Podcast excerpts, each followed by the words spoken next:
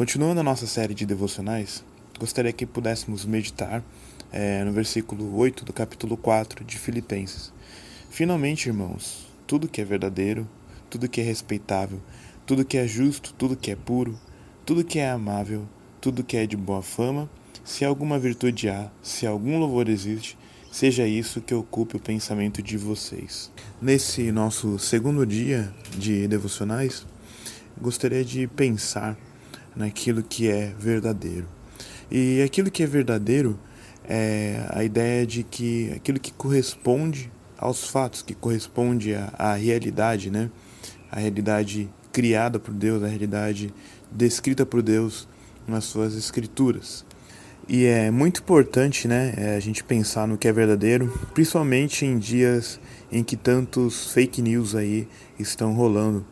É, esses dias recebemos um link é, supostamente enviado pela Ambev, em que a gente fazia o cadastro e ganhava o álcool em gel, e depois a própria Ambev desmentiu dizendo que isso era fake news. Apesar de ser verdadeiro que a situação é crítica, também é verdadeiro que Deus tem um propósito em todas as coisas. Como diz Romanos 8, 28 a 29.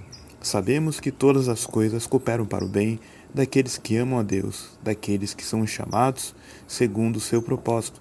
Pois aqueles que Deus de antemão conheceu, ele também predestinou para serem conformes à imagem de seu filho, a fim de que ele seja primogênito entre muitos irmãos. Então, Deus tem um propósito com tudo isso é, e que todas as coisas cooperam para o bem, né? E o bem, o melhor que podemos ter é sermos conformados à imagem de Jesus Cristo, nosso Senhor.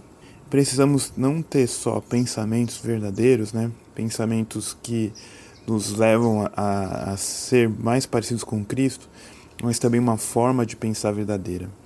É, muitas vezes eu fico é, inconformado né, com alguns mitos é, indígenas, né, pensando, ah, nossa, como eles podem acreditar nisso? Né? Por exemplo, é, o surgimento do fogo, eles acreditam que um, um pássaro roubou o fogo que estava dentro da boca do jacaré, né?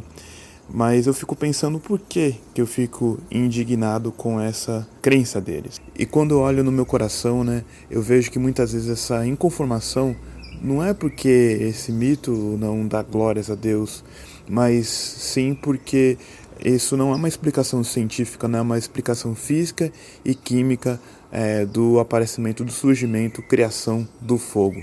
E isso mostra uma mente racional e não necessariamente bíblica. Não que essas coisas sejam excludentes, né?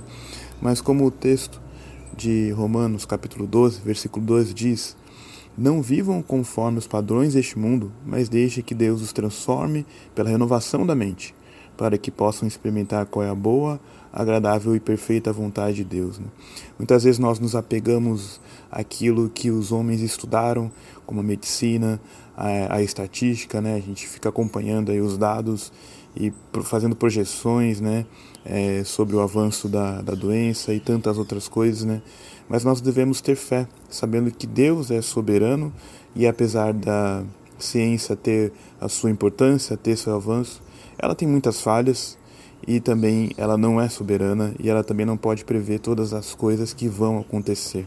Então, meus queridos, que nós possamos ter pensamentos verdadeiros, pensamentos que nos conformem à imagem de Cristo e temos uma forma de pensar que seja moldada pela palavra de Deus, né?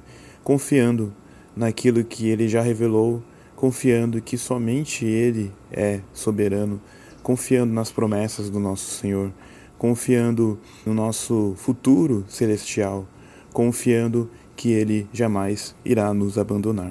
Na semelhança de Jó, né? quando teve a notícia da destruição de suas propriedades, da morte de seus filhos, ele não ficou procurando uma explicação é, militar ou uma explicação meteorológica para tudo o que aconteceu.